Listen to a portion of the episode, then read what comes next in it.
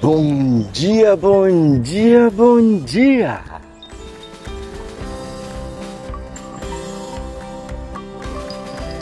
Começa agora mais um podcast falando sobre espiritualidade, intuição, consciência, como ser um ser espiritual.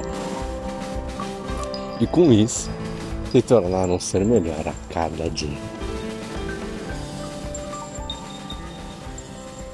E hoje eu quero falar contigo a respeito sobre as exigências que nós temos com relação ao outro.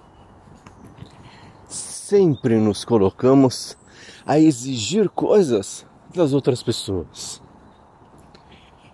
Seja nosso cônjuge, seja filhos, amigos, pais.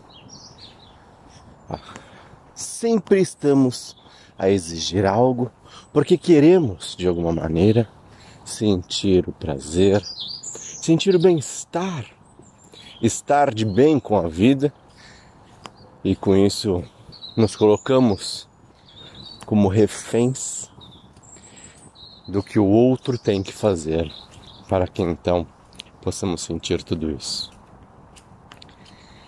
E a minha provocação de hoje é que você pare e observe a vida e entenda que ao invés de solicitar algo, exigir algo do outro, que tenhamos então comportamentos que faça com que o outro tenha comportamentos ou o comportamento que nós queremos. Desse modo, nós estamos modificando o nosso modo de ser, o nosso modo de agir com a vida. E assim, nós trazemos resultados diferentes das outras pessoas.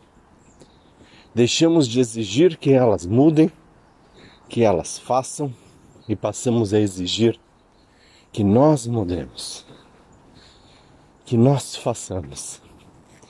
Então deixa né, a autorresponsabilidade do outro para o outro e absorvemos a nossa própria autorresponsabilidade.